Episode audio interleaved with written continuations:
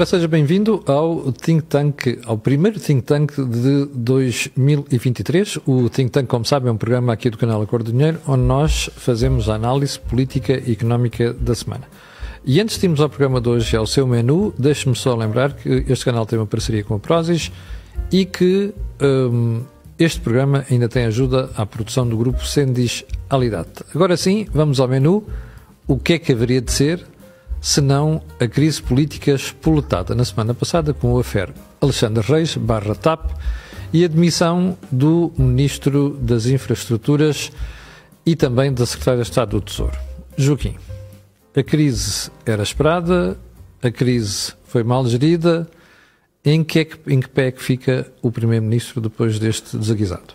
Oh, Camilo, uma crise política numa maioria absoluta de um só partido significa que há um acidente grave no sistema político.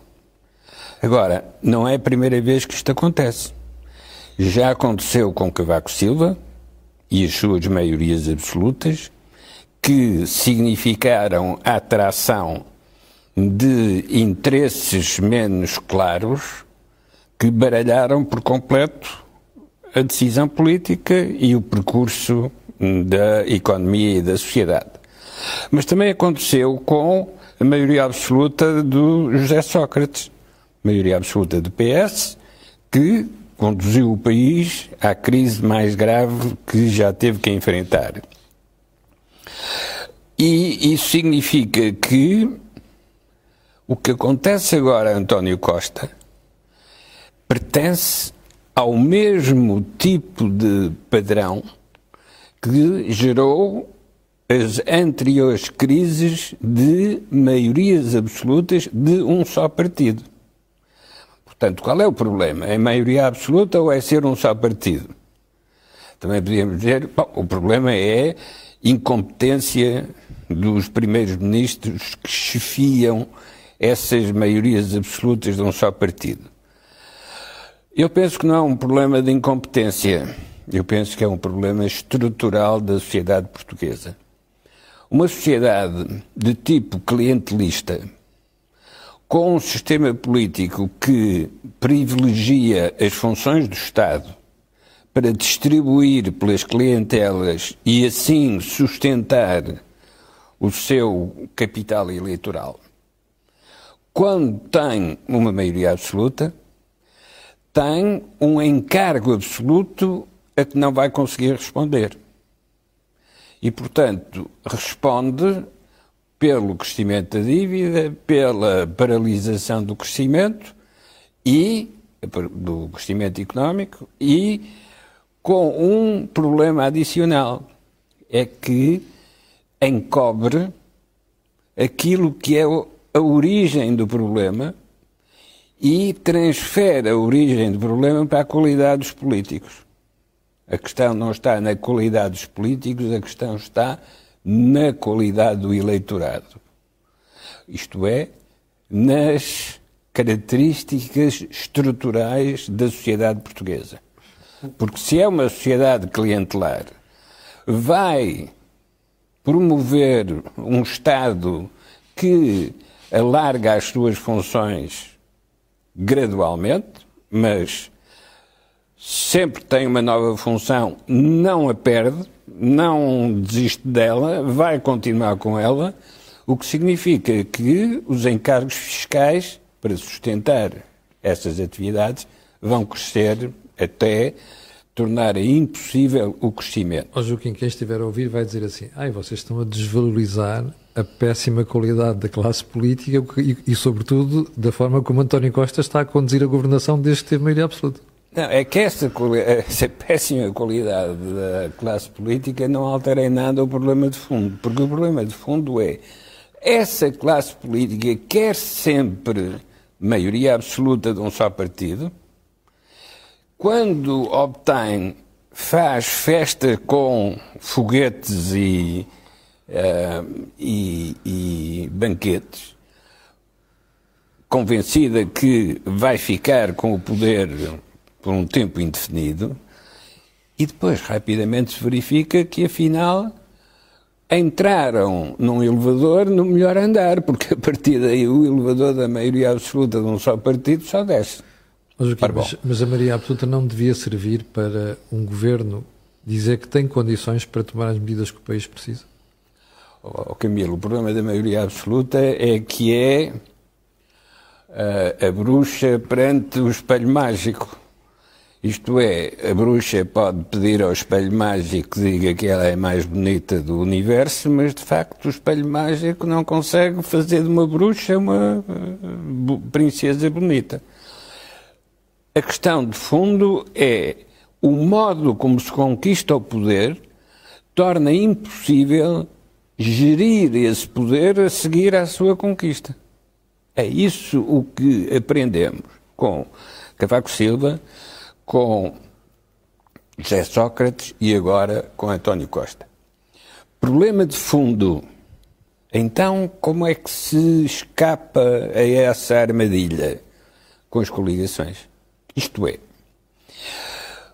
sociedades pluralistas, sistemas políticos pluralistas, não promovem as maiorias absolutas de um só partido.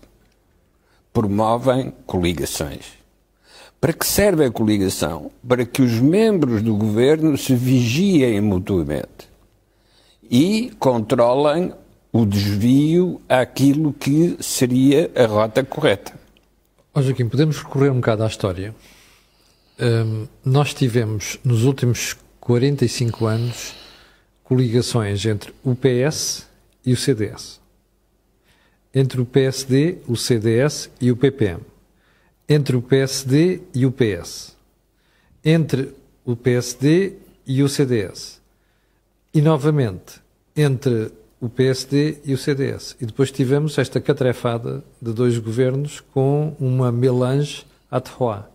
Diga-me só que medidas estruturais é que se tomaram durante os governos de coligação. Camilo, não se tomam as medidas estruturais porque cada uma dessas coligações é apenas a preparação para uma estratégia de maioria absoluta de um só partido.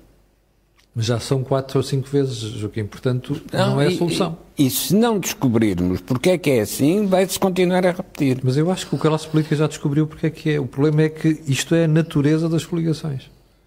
Não, a natureza das coligações é que os membros da coligação se vigiem mutuamente. Quando, pelo contrário, a coligação é só antecâmara para uma tentativa de maioria absoluta de um só partido, então a coligação já está distorcida por este objetivo. E, portanto, os parceiros da coligação não estão a vigiar mutuamente, estão a ganhar argumentos para poderem atacar o outro lado quando a coligação romper. Ora, o que nós verificamos é que se levarmos suficientemente longe a demonstração de porque é que a maioria absoluta falha em sociedades clientelares onde o poder político se habituou a satisfazer as clientelas para assim poder chegar ao tal objetivo da maioria absoluta, quando este tipo de poder chega à maioria absoluta, aquilo que vai encontrar é uma impossibilidade de governação. Já volto a si. Jorge, qual é a tua leitura da crise política? Olha, eu julgo que hum, esta crise política revela uh, uma crise muito mais grave na, na, na, democracia portuguesa. Por uma razão simples. Porque nós, se andarmos um bocadinho para trás, temos que nos fixar no ano 2015. No ano 2015, a política que, era feita, que é feita sempre na base da oposição e do governo, numa lógica de adversários políticos, transformou-se numa lógica de inimigos políticos. Ou seja, não havia iniciativa liberal nem havia o Chega. Portanto, estamos a discutir a relação entre o PS e o PSD, que se cindiram de forma inexorável, com uma tentativa de Rui Rio de fazer uma aproximação, mas que não conseguiu. E esta divisão leva a uma espécie de uma, de uma ruptura na sociedade. A sociedade fez a ruptura criando uma, um certo maniqueísmo político, que é de um lado estão os bons, do outro lado estão os maus. E levou o eleitorado a dar a maioria absoluta ao PS. Só que o PS, ao fazer essa estratégia de criação de inimigo político do PSD, demonizando o PSD, criou um problema a si mesmo. Claro. E, portanto, o problema agora começa a surgir. Ou seja, a incapacidade de dialogar seja com quem for. Exatamente. Então, a não ser por uma, uma conveniência do momento. Mas esta crise política eu acho que é mais profunda porque vai-nos deixar entregue a duas personagens que já se estão a posicionar, que é o Presidente da República, António Costa. E estas duas personagens, como é, que, como é que, na minha opinião, estão a entender a política? O Parlamento não existe, porque temos a maioria absoluta. Uhum.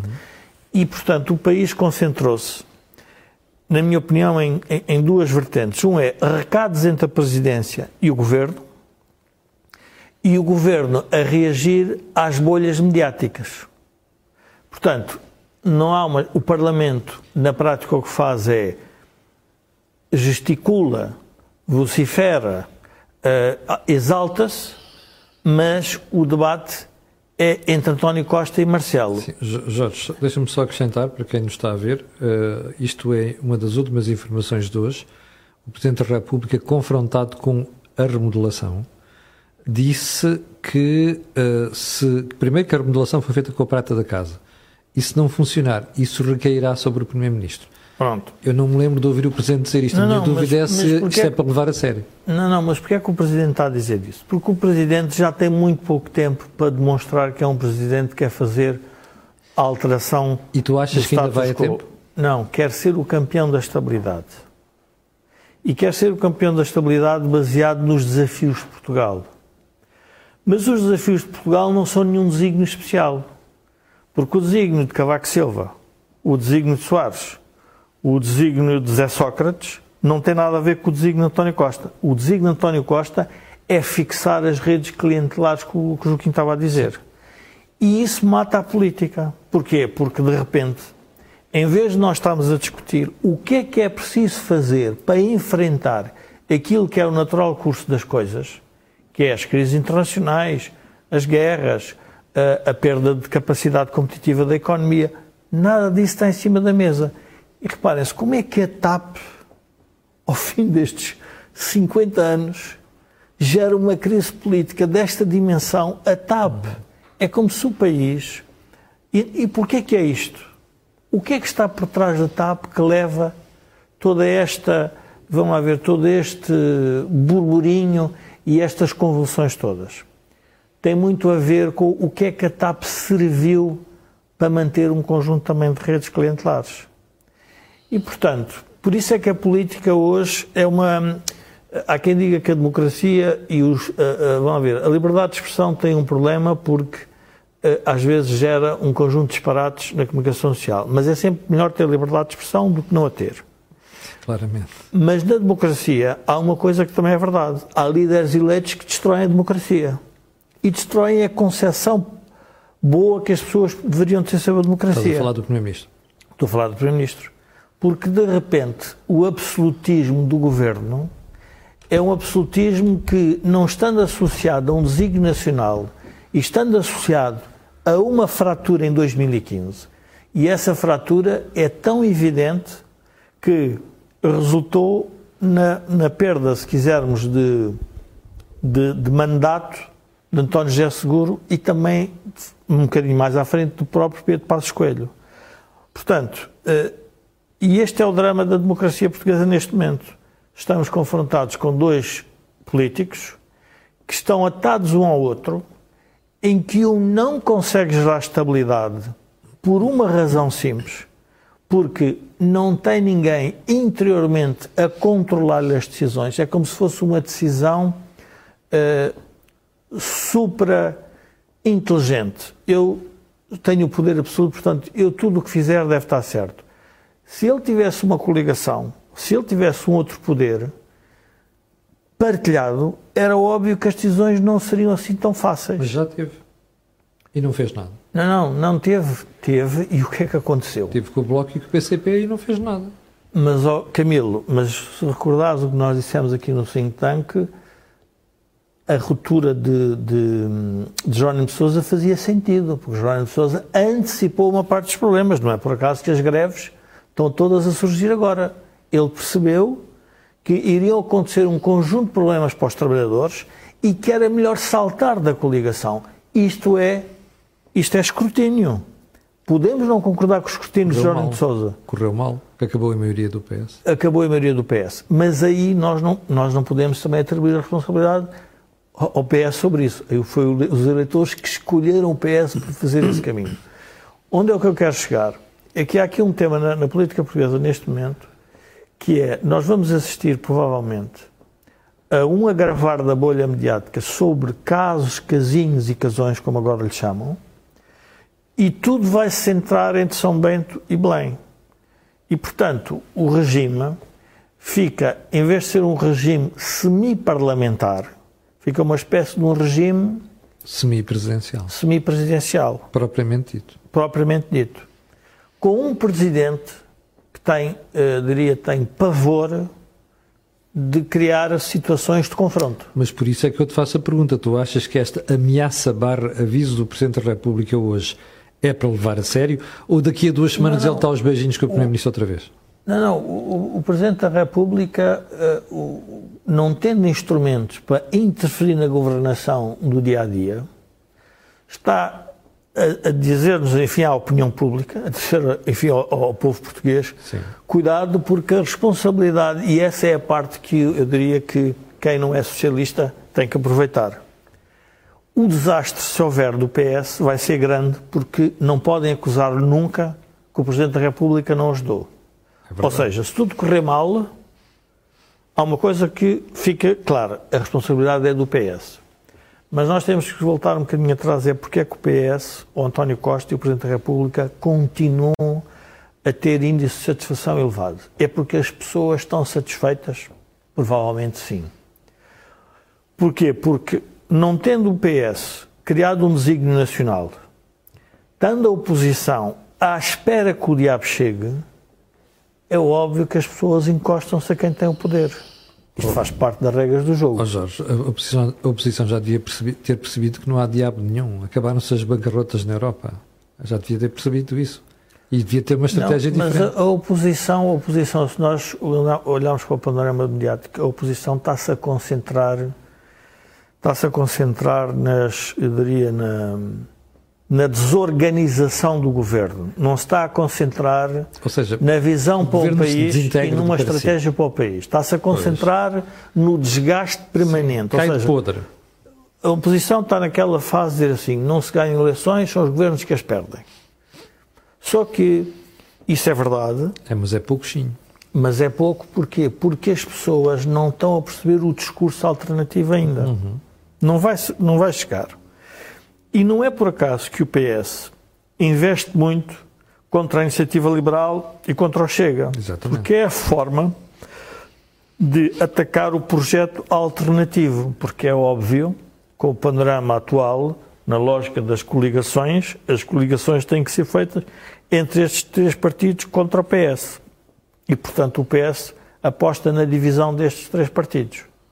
E, portanto, nós estamos a assistir a um momento muito especial na democracia portuguesa, em que não é a crise externa, o que é, o que é extraordinário, não é a crise sanitária que está a destruir o governo, é o próprio governo que se autodestrói. E autodestrói por uma razão simples, porque não há possibilidade de o escrutinar de forma permanente e diária. Porque tudo se passa dentro do mesmo grupo eu diria quase familiar. É Nós temos que olhar para um, para, um, para um governo. Aliás, esta remodelação mostra isso. Aquilo parece uma família muito restrita, um núcleo muito restrito, e António Costa não é capaz de ir buscar gente lá fora. Aliás, à semelhança do que aconteceu com Cavaco Silva na parte final da sua segunda maioria absoluta. Mas não é capaz de ir buscar gente lá fora por um, porque há uma outra dimensão da política que aconteceu nos últimos tempos. Isso muito até criada pela esquerda mais radical, e, obviamente, pelo panorama da justiça, que a política não quis tratar da justiça. Ou seja, nós temos em Portugal um outro problema, que é a partir do momento em que a justiça não a política não quis tratar da justiça e é a justiça através dos seus atos que está a fazer também parte da política, Sim, fritando os políticos na praça pública. E frita os políticos todos. Sim. E, portanto, este fritar lento da, dos políticos... Degrada tudo. Degrada tudo e degrada a capacidade de recrutamento. Se nós estivéssemos no, no, vamos ver, se nós estivéssemos no regime uh, britânico, era mais simples. Todos os ministros têm que, estar, têm que sair do Parlamento. Uhum. E, portanto, quem quisesse alguma vez ter a ambição de ser ministro, tinha que passar Parlamento. Não foi assim que foi construído a nossa democracia. E, portanto, isso gera uma outra, um outro problema, que é a capacidade de recrutamento vai ser tão difícil, é tão difícil para o PS como provavelmente será difícil para quem vier a suceder. Mas achas que a razão é apenas essa ou tu achas que a degradação que este governo sofreu, que são 11 demissões em 9 meses, é, não há nada de paralelo na, na, na Terceira República, tu não achas que esta degradação e perda de credibilidade e autoridade do Primeiro-Ministro que neste momento afasta as pessoas, que dizem eu não me quero meter nisso? Não, eu, eu julgo que a coisa é mais, eu, na minha opinião, é mais funda. Eu julgo que o PS, por ter um complexo relativamente à justiça, e, por outro lado, o PSD quis também usar a justiça para fazer política, levaram um extremo tal a legislação que há sobre tudo o que seja conflitos de interesses, sobre questões de transparência, que se torna muito complexa a relação, se quisermos, dos decisores políticos e decisores de, de empresas públicas na relação que têm com a sociedade. E, portanto, tudo é um problema. É um problema aos salários, é um problema as relações familiares, tudo isso passou a ser um problema da política. Uhum. Mas a pergunta que nós temos que começar a fazer é: mas qual é o, o objetivo, qual é o desígnio nacional? O que é que nós queremos trazer aos portugueses com a política? Basicamente, gerir o dia a dia? Ora, isso não, não, não, não vai alterar nada de, de, de relevante. Quando nós falamos em reformas estruturais, eu pergunto a mim mesmo para que é que a gente fala nisso se as pessoas, com o que têm, acham que está tudo mais ou menos bem. A reforma estrutural só faz sentido se quisermos apontar para algum sítio. Sim. Por onde é que queremos ir? Mais desenvolvimento, mais riqueza. Não. E isso volta-nos a um tema que estávamos a falar antes do fim do programa começar volta-nos aqui o, o, o, facto de haver muita, muito capital disponível no mundo para financiar a dívida pública, os políticos concentraram-se no Estado Social. E, portanto, o Estado Social, quer nós queiramos, quer não, é um elemento fantástico para as sociedades, mas também é um, é um elemento anestesiante. Oh Jorge, mas isso é o, aquilo que se chama olhar para o dois metros à frente. Repara, tu estás a dizer, há muito capital disponível. Portanto, os Estados sabem que podem buscar dinheiro a preço baixo e com isso financiam o Estado Social. O drama disto tudo é que depois isto tem que ser pago um dia. E se tu não criares riqueza, não podes ter Estado Social. Ou seja, é uma, é, uma, é, uma, é uma bomba relógio que vai, vai, vai arrebentar qualquer dia. Camilo, em 2000 e... Deixa-me só dizer isto. Em Portugal já está a acontecer. Basta olhares para o Sistema Nacional de Saúde para perceberes o problema que é. Como é que se paga o Estado Social? Camilo, em 2010, 2010, sim, 2010, participei num projeto em que tínhamos uma sugestão, uma recomendação, que era limites à despesa pública e limites à dívida na Constituição. Estamos em 2022 e o Lula, a primeira coisa que faz é dizer que um político não pode ficar preso a tetos de despesa pública. Sim, e é por isso que ele se vai tramar. Não, mas o que acontece é que as sociedades hoje tornaram-se instantâneas. Hoje a política é feita instantâneo. Nós Depende não temos. dos países, Jorge. Tu tens países onde continua a ser a preocupação do médio prazo a ditar as políticas. Por isso é que há países mais ricos do que outros. É verdade, mas todos os países estão gradualmente a endividarem-se mais. O endividamento público dos países todos da CDE tem vindo sempre a crescer, sempre, sempre, sempre a crescer, pois, em mas, média. Mas tu, mas tu olhas para a Alemanha, olhas para a Irlanda, também cresceu, olha também para cresceu. os outros países de leste e vês que a dívida pública até baixou em porcentagem do PIB Não, face aos tá 10 bem, anos mas, anteriores. Mas tiveram crescimentos significativos. Claro. Pronto, mas aí, mas aí mas estamos a chegar lá, mas aí concentraram-se querer sair do fundo da tabela. Como nós nos concentramos, os portugueses, quando nós nos concentramos nisso, uhum. isso aconteceu. Mas hoje a política é feita com um momento muito específico, 2011 e 2015. 2011 é a revelação do erro de todas as políticas públicas de Zé Sócrates e dos próprios erros pessoais dele próprio. E 2015 é uma vingança sobre aquilo que Passos Coelho tinha sido feito. Ora, se a política é feita com base em vingança, num país com os problemas que nós temos de pensões, de demografia, de capital, de competitividade, de sistema bancário, de sistema produtivo, quando se olha para isto tudo, nós estamos num problema muito mais sério. Mas não, a política concentrou-se nisso. Aliás, o Primeiro-Ministro, por mais voltas que dê, cada vez que fala, que quer alertar os portugueses, fala sempre no Passo Coelho. É Qualquer dia Passo Coelho já está plenamente reformado e ele ainda continua a dizer que a responsabilidade é dele. E, portanto, eu julgo que há aqui uma. Há neste momento um equívoco na política portuguesa que é, a política não é isto. A política não é estar a resolver os casos da senhora Alexandra Reis, de mais este que fez um com um amigo. Tudo isto é mau no, no sentido em que não, não, não, não torna, não, não enobrece a política. Ou seja, é como se os agentes da política fossem todos uns bandidos, uns corruptos e maus, e como o país não cresce, as pessoas dizem, bom, afinal isto é a democracia. Isto é o que gera a democracia. Joaquim. Tenho pena no início do ano ser tão negativo, mas pronto, enfim. Sim, mas os acontecimentos forçam isso. Oh, oh, Joaquim, este, esta ameaça barra aviso do Presidente da República ao Primeiro-Ministro é a primeira vez em sete anos que ele fala assim tão grosso.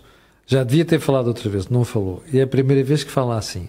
Isto é para levar a sério, daqui a umas duas semanas ou três estão os dois aos beijinhos outra vez é necessariamente para levar a sério porque já não tem tempo para ser para levar a brincar.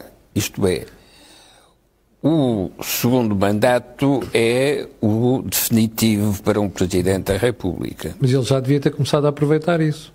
E isso significa que, quando esse limite começa a aparecer no horizonte, uh, quem é limitado por esse prazo, agita-se. E agita-se em função do que vai ser o juízo histórico sobre todo o seu percurso na função presidencial.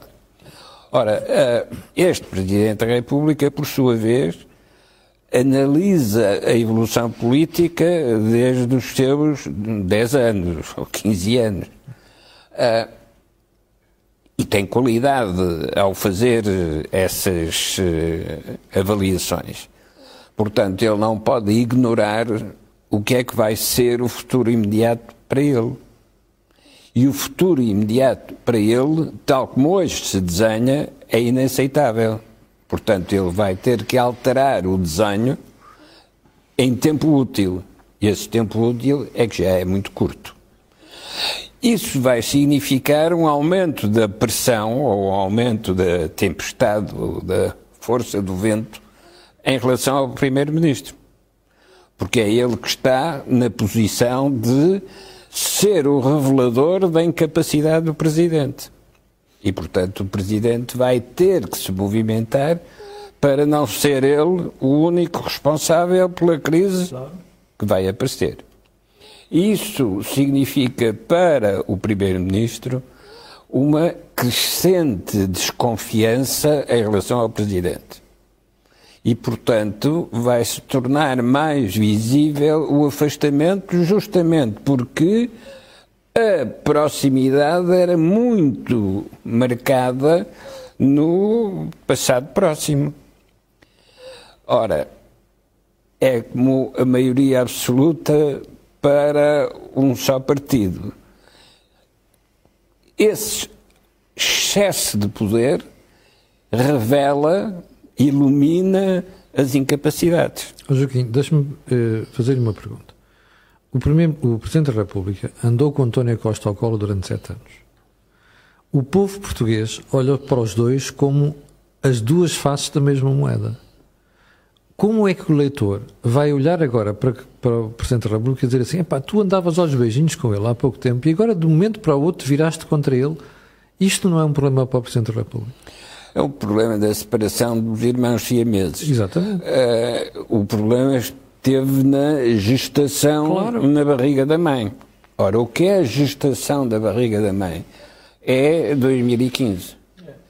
É em 2015 que o Presidente da República, Marcelo Rebelo de Sousa, devia ter preservado a distância institucional com António Costa. Mesmo que isso implicasse a acusação de que estava a proteger o PSD, Exatamente. para agora não estar confrontado com essa colagem. Erro Tá. gravíssimo do Presidente. É em 2015 que o problema se inicia. Mas o azar de Marcelo Rebelo de Sousa é que isso que era visível que podia acontecer em 2015 não foi evitado de 2015 a 2022 e 23. E então o que é que está a acontecer agora?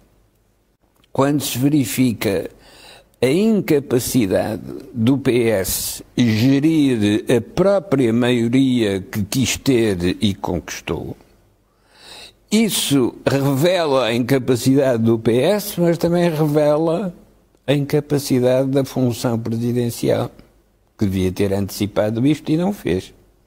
Então o que é que devia ter feito? E aí volta o velho problema das coligações defender maioria absoluta de um só partido na política portuguesa e na sociedade clientelar que é a sociedade portuguesa significa que fica sem recuo, sem espaço para recuar no caso das coisas correrem mal.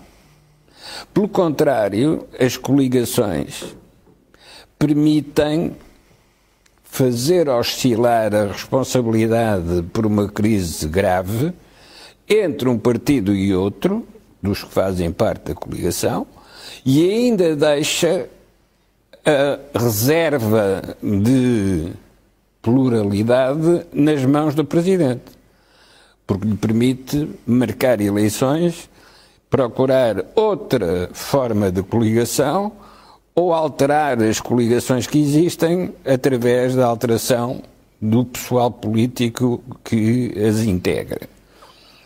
Quando o Presidente defende a estabilidade e condiciona essa estabilidade à maioria absoluta de um só partido, neste caso, PS, ficou condenado a tudo o que acontecer de negativo. O que é que aconteceu com a maioria absoluta do PSD de Cavaco Silva no tempo de Mário Soares? Nada de especial, porque o Mário Soares não estava comprometido com Cavaco Silva. E, portanto, pôde. Ó Joaquim, isso foi positivo, porque se nós formos ver o trabalho, sobretudo do primeiro governo de Cavaco Silva, foi um projeto de crescimento do país. As reformas que o Joaquim dizia há bocadinho que não se fazem, fizeram-se durante essa altura. Exatamente. E, e mais ainda se poderia ter feito É verdade? se, entretanto, não tivesse havido a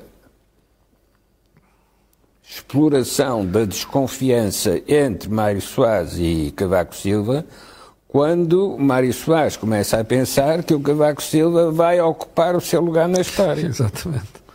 Porque com, com tantos sucessos de governação e com os fundos europeus, começava a ser uma ameaça excessiva. Exato. Ora bom, a, a cultura da maioria é uma cultura em Portugal de, eh, que resulta do papel do rei e do patrimonialismo dependente da casa do rei, os favoritos. Portanto, a nossa cultura política é uma cultura política É de protecionismo, Ó Joaquim, agora... ainda que em nome do desenvolvimento. Sim, agora vamos para um outro cenário. Repare, nós temos neste momento em perspectiva um governo fragilizado, descredibilizado e pior, um primeiro-ministro sem autoridade neste momento. Bom, imagine que acontece uma próxima crise. Imagine, por exemplo, António Costa nomeia ministro uma pessoa que está com problemas com a justiça. Se um dia destes o Ministério Público declara João Galamba arguido, ele tem que ir para a rua. Isto é uma crise que eu não sei se enquadra no, no alerta que o Presidente da República fez. Talvez. Se houver eleições, onde é que vai haver a coligação, Joaquim? Porque o PSD não tem capacidade ainda para ter, nem, nem para ter maioria absoluta, não existe CDS, existe o Chega e a Iniciativa Liberal. Com quem é que se faz a coligação? Ora bom, uh, Camilo, quando voltemos à cultura política portuguesa. Se a cultura política portuguesa fosse uma cultura de moderação e de convergência, não havia problema nenhum. Porque mais para um lado ou mais para o outro. Era a irlandesa. Haveria sempre Sim. um governo que iria construir a estabilidade à medida que governava. É verdade. A questão mais complicada é que a nossa cultura política é radicalizada, mas por intervenção deliberada dos próprios dirigentes partidários. Isto é, são os dirigentes partidários que precisam de radicalizar a sua oposição para se tornarem relevantes. Uhum. É isso que se verifica no Chega. O Chega faz da berraria e do contraste a alavanca para se tornar visível. Sim. Do ponto de vista das medidas de política propostas, rigorosamente nada. Nem sequer qualquer referência ao que significa para a política portuguesa pertencer à União Europeia e os condicionalismos que daí decorrem. Quem sabe esses condicionalismos são justamente aqueles que, ao longo destes anos, trabalharam a integração europeia, fizeram, participaram nas reuniões de lançamento do euro, de lançamento do, dos programas de uh, resiliência e recuperação. Ora bom, é nessa base dessa experiência que está a coligação possível. Mas a coligação possível tem de ser reconhecida como necessária. Porque se é só reconhecida como o acidente, à falta de maioria, tem que se fazer aqui uma aliança, então não se percebeu nem as crises anteriores, nem o que serão as crises futuras. Porque as crises anteriores foram o resultado da falta de debate político entre partidos com vocação de poder. Os nossos desenvolvimentos mais importantes eh, desde 1974 foram com governos de coligação ou com situações políticas que promoveram a convergência. 1975 não se percebe na base do confronto entre o PS e o PSD. Não tem sentido.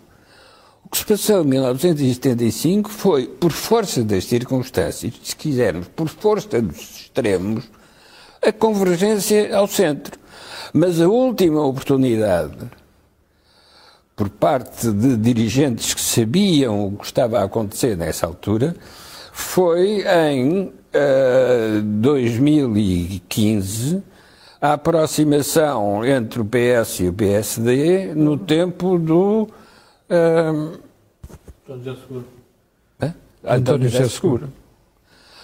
E o que se verificou nessa altura foi uma oposição frontal do Dr. Mário Soares que não promoveu nem favoreceu aquilo que, noutras circunstâncias, quando ele era presidente, Uh, não só apoiou, como promoveu. Oh, Joaquim, e a pergunta que lhe fiz, que eu acho que é a pergunta que muitos espectadores devem estar a fazer. Agora imagine lá que a gente tem uma crise e que temos que ir a eleições. Diga-me onde é que está a coligação possível como alternativa ao Partido Socialista.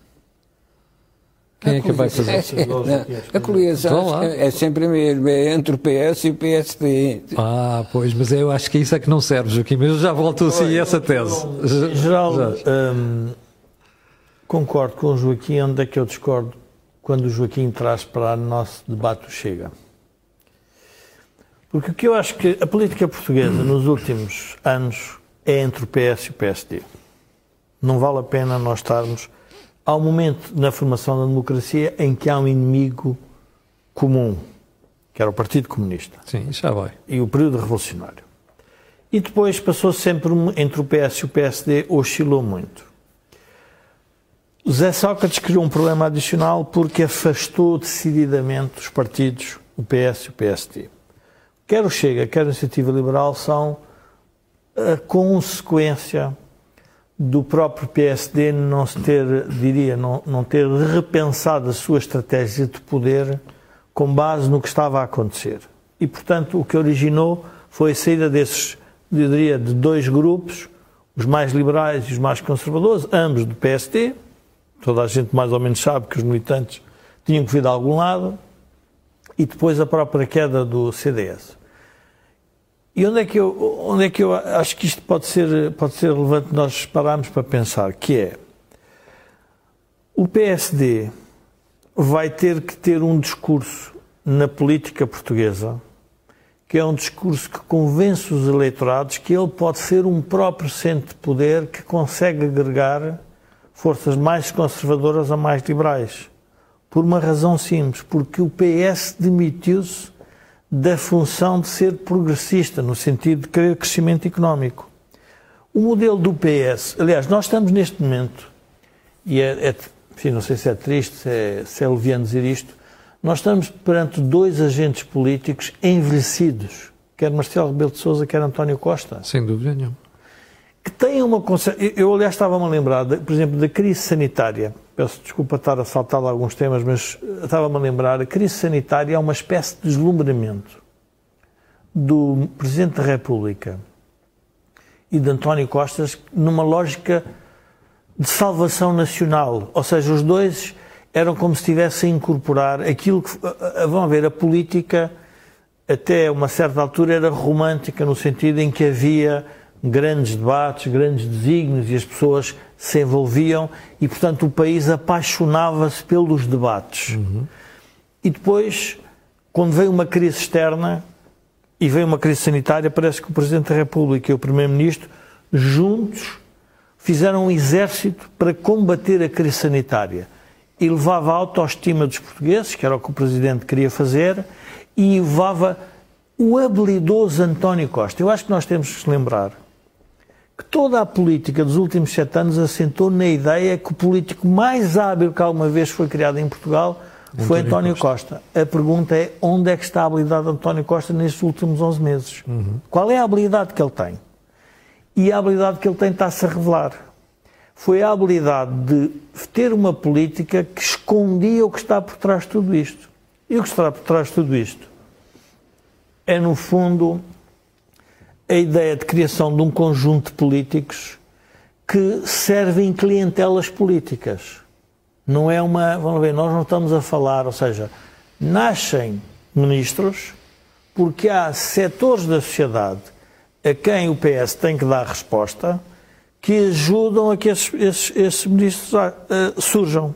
O caso concreto da habitação olha-se assim, mas o Ministro da Habitação, o que é que o Ministro da Habitação vai fazer?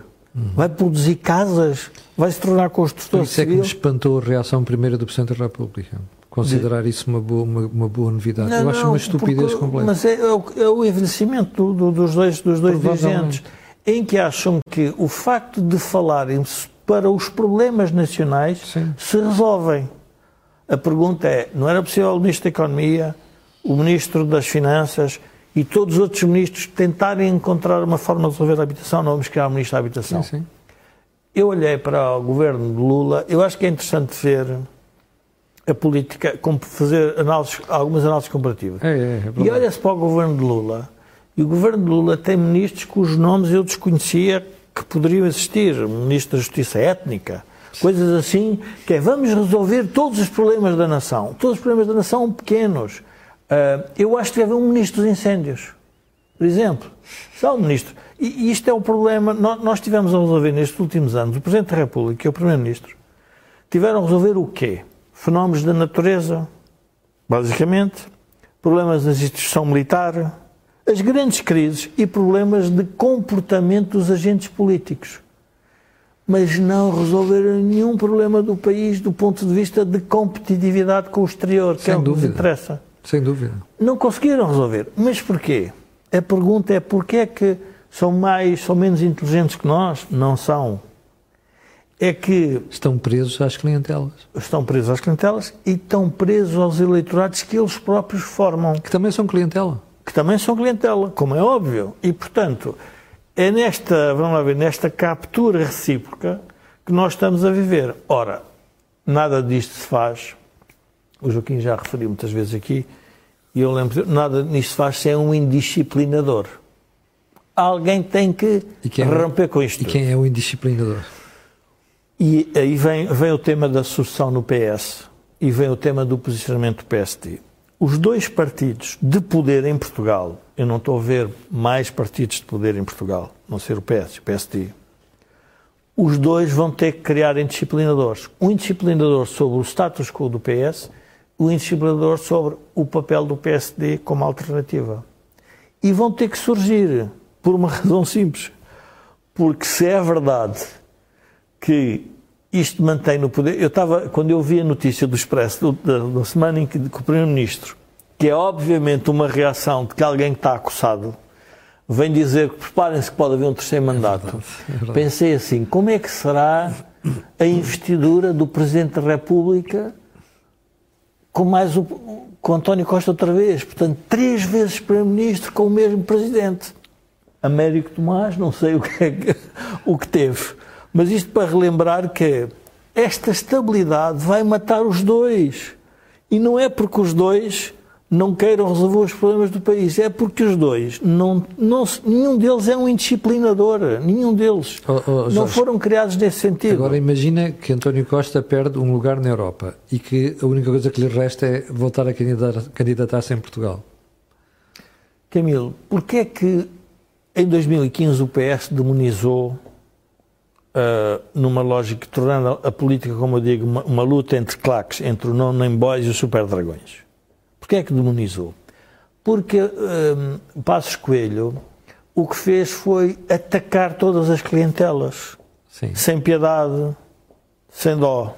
E, portanto, não, não, vamos ver, olhou para o país e disse: o que é que há para fazer? Faça-se e não percebeu que isso tudo era um choque com o país real. E o país real não gostou daquilo. Mas o país real está onde? O país real está a votar em eleições. Porquê é que é difícil falar com António Costa sobre escrutínio e supervisão? Porque para ele a democracia é de 4 em 4 anos. Portanto, a democracia é de 4 em 4 anos. Portanto, a democracia não se faz todos os dias. Eu tenho a legitimidade para ser Primeiro-Ministro.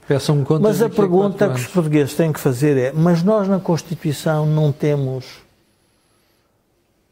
não temos instrumentos para que assim não seja. Temos o Presidente da República, quando ele avalia o regular funcionamento das instituições. Não é o regular funcionamento dos políticos, é o regular funcionamento das instituições. A instituição qual é? O governo, a justiça, as forças armadas. Tudo isso são o regular funcionamento das instituições.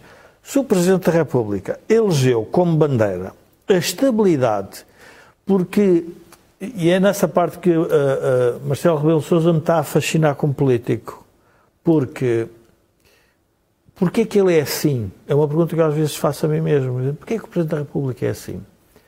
Porque ele tem uma história, a história, de, a história política de Marcelo, que obviamente também é familiar, resulta de, um, de, uma ideia de Portugal e do isolamento de Portugal dos problemas do mundo em que nós somos uma nação que tem 800 anos de história e fizemos os descobrimentos. E, portanto, é isso que nós temos que manter. E, portanto, há uma espécie, aliás, o Presidente da República, se repararem, e bem, nessa parte bem, tudo o que seja relacionado com a diáspora portuguesa, com, as, com, as, com o Império, vai sempre.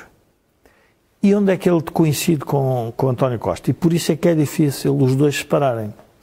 Porque quer um, quer outro, enquanto a vertente católica de Marcelo aponta sempre os desfavorecidos da sociedade, para os desvalidos da sociedade, António Costa faz o mesmo por razões de Estado Social e de querer manter o poder. E isso agrada aos dois, de alguma forma. Ora, quando nós falamos em crescimento económico, em capital, em concorrência, em, em flexibilidade laboral, tudo isso é uma coisa que é considerada, enfim, o capitalismo selvagem. Aliás, eu estava a ouvir a deputada eh, Mortágua e ela falava-me no capitalismo selvagem, que por acaso é esse capitalismo que sustém o governo português porque financiou a dívida toda do governo português. São os capitalistas. Seja, são os capitalistas do mundo que financiam aquilo que a Mortágua chama o capitalismo selvagem. Portanto, tudo isto é uma. Eu acho que há aqui um conjunto de equívocos. E eu, eu, sobre a questão do Chega, porque é que não é, não é bom nós trazermos para a agenda política o Chega? Porque a responsabilidade da política hoje tem dois nomes: PS e PSD. Sim. Não tem mais ninguém.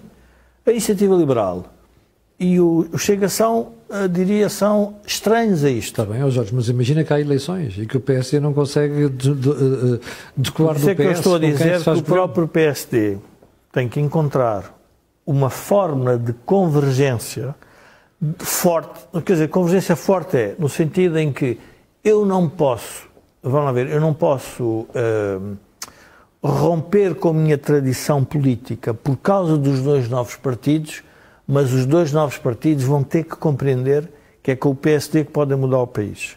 E se esses dois novos partidos não conseguirem fazer isso, então na prática o país vai esperar lentamente que ou o PS se reforma ou o próprio, esses dois partidos se reformem.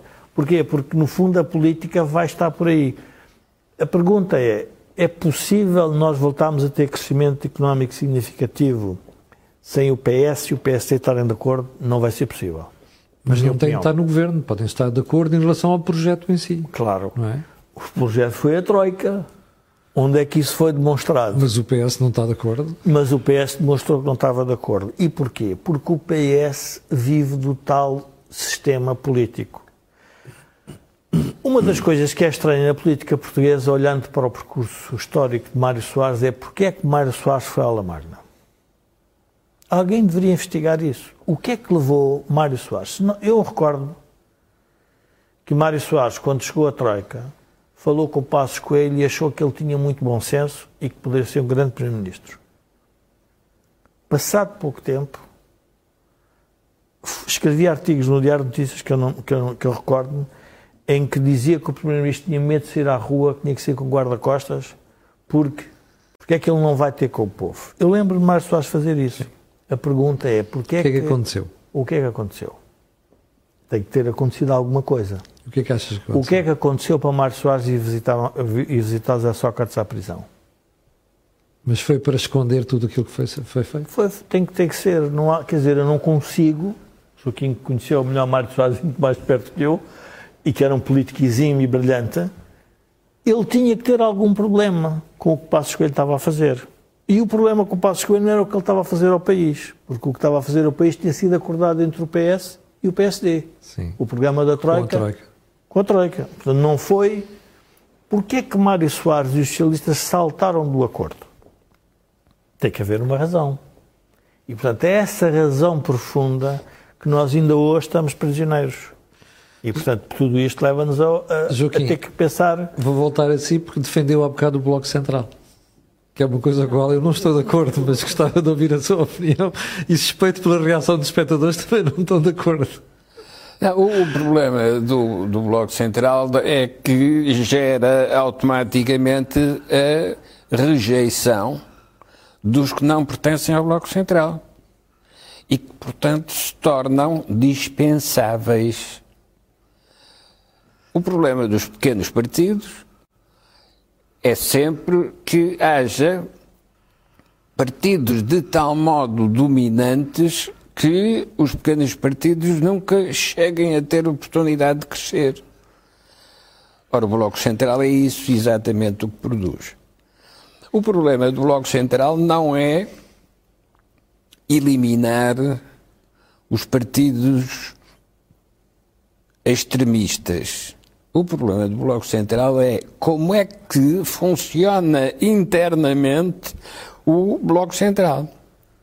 Porque só se for critica uma parte da outra, dessa aliança, é que a aliança funciona. Ó Joaquim, mas deixa-se os extremos completamente à solta.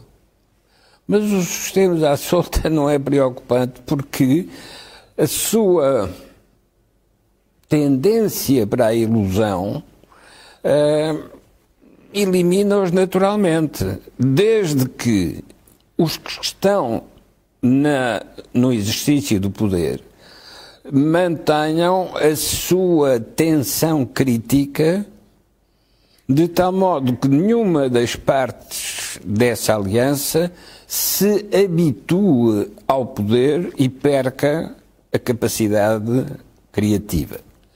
Porque o grande problema do Bloco Central é justamente o, a, a habituação ao poder. Uhum. Na sociedade portuguesa,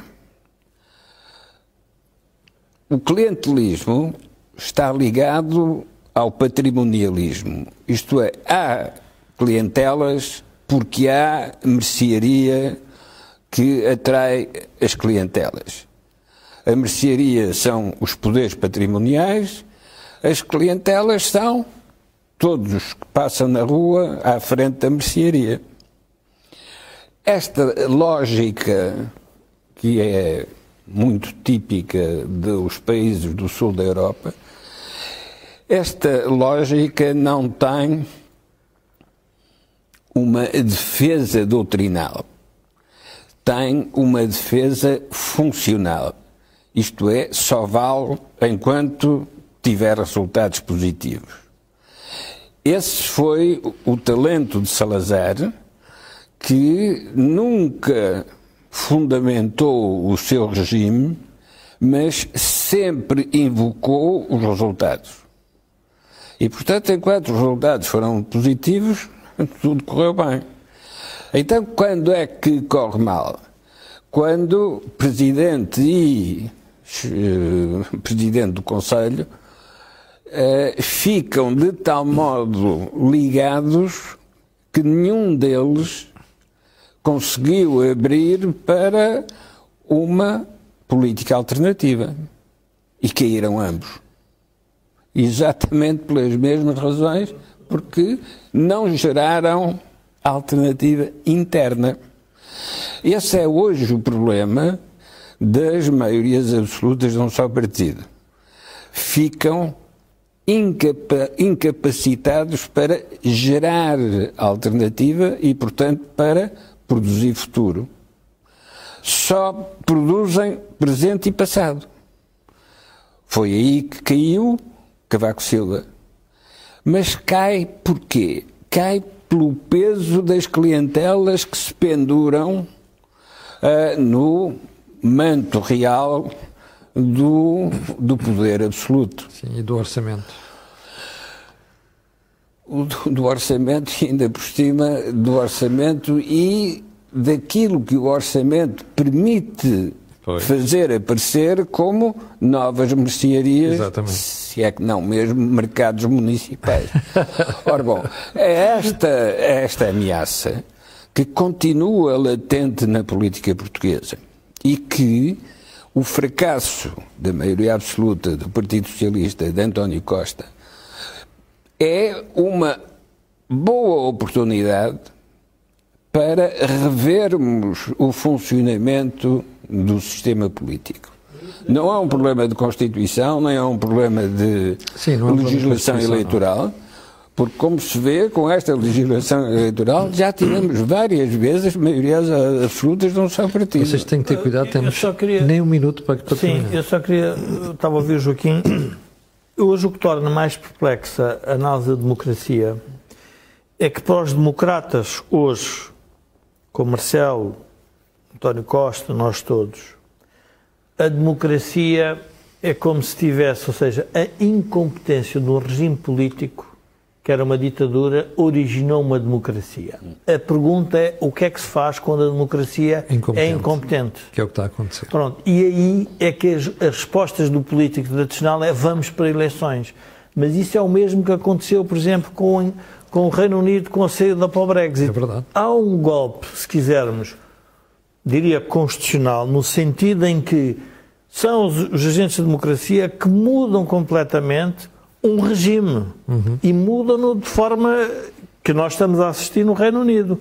Em Portugal vai haver eleições e vai haver políticos que vão mudar os fundamentos desta democracia, porque ela está-se a tornar incompetente, admitindo que a competência para nós é crescimento permanente Sim. e adaptação que eu não tenho ao certeza se a maior parte dos leitores neste momento percebem isso, estão acomodados ao status quo. Mas olha, chegamos ao final do programa de hoje. Há bocadinho estavam para aí 1.300 pessoas em direto. Nós queremos agradecer a estas pessoas e pedir aquilo que pedimos sempre, que é colocar um gosto de fazer partilha nas redes sociais, mas também sabe porquê, aquilo que houve aqui não vem mais lado nenhum. Para o final, quero só lembrar que este canal tem uma parceria com a Prozis e que este programa ainda tem ajuda à produção do grupo Cenes e Data. Nós voltamos a ver na próxima terça-feira às 17h30 e quanto a mim e si, amanhã às 8 da manhã na edição matinal do Cor do Dinheiro. Muito obrigado, fique bem e uma excelente semana.